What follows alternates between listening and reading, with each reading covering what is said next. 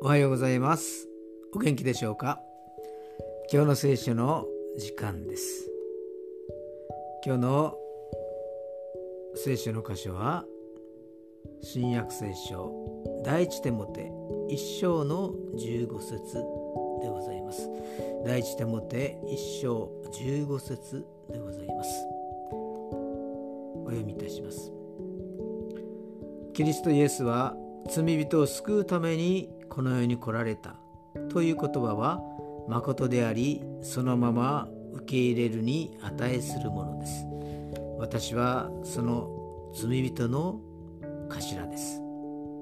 アーメン。